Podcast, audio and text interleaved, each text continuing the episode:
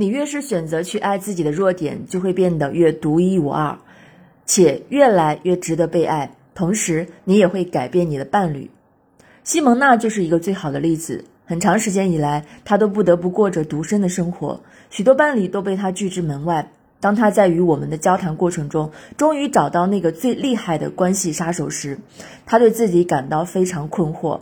她，一个看起来能够掌控局面、喜欢制定规划的女强人，动辄一纸休书就将男人打发了，可到头却。发现其实是她自己在潜意识里有着深深的恐惧，极端害怕自己被男人抛弃。她抬出的高标准不过是在帮助她逃避对情感的投入，以保护自己不会受到任何可能的打击与伤害。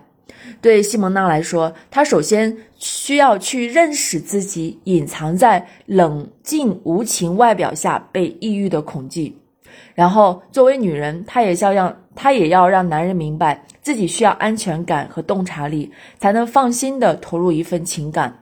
令人惊讶的是，此后西蒙娜遇到的男士都与从前完全不同了。虽然他对他们也不是一见钟情，感觉他们就是他们要找的那个人，但在随后的现实生活中，他却能够凭着感觉善待对方。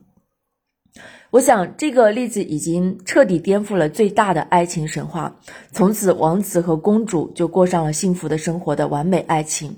如果我们梦想一份完美爱情，坦白的说，其实就是我们在梦想着购买关系。我们期待着一个完美的伴侣出现，好通过它来实现我们所有未能满足的需求。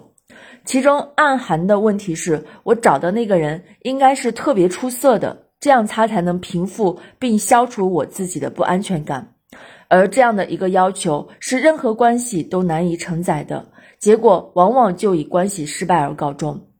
另一个同样混乱的想法就是，现在我们结婚了，于是一切都会变得美妙无比。让我们再来做一次数关系数字，伴侣离我们越近，我们同自己的内心恐惧与受伤感也就越接近。